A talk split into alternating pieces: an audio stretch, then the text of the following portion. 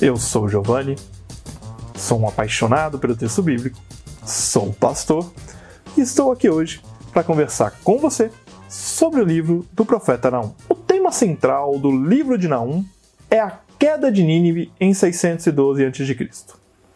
Nós não temos como afirmar se ele pressupõe a queda ou se ela já aconteceu. E por isso nasce o texto.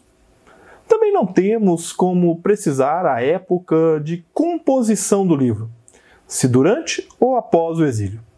O que temos são elementos textuais claramente utilizados em ambiente de culto. Ao anunciar a queda da capital da Síria, indiretamente, Naum quer levantar uma promessa de salvação para Judá. O livro inicia com um salmo em forma de acróstico, seguindo o alfabeto hebraico, que descreve o poder de Javé, e após apresenta uma palavra de salvação para Israel.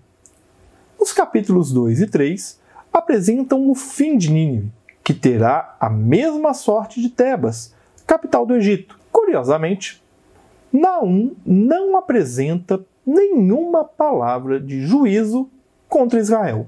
Nos três capítulos do livro, encontramos de forma fragmentada diversos gêneros e motivos, como o acróstico, já citado anteriormente, e uma teofania. Lembrando que teofania é a manifestação de Deus. Em 1, 2 e 6.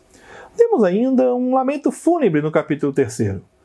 O livro de Naum é pouco observado pelos cristãos e judeus de forma geral. Parece não ter um papel especial em nosso meio. Já para a comunidade de Qumran, ele era importantíssimo. É só observar o número de comentários encontrados em um rolo dos pergaminhos do Mar Morto que você notará esta importância.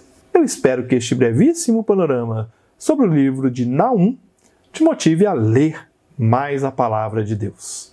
Nós seguimos juntos, aprendendo com Jesus a leveza de viver.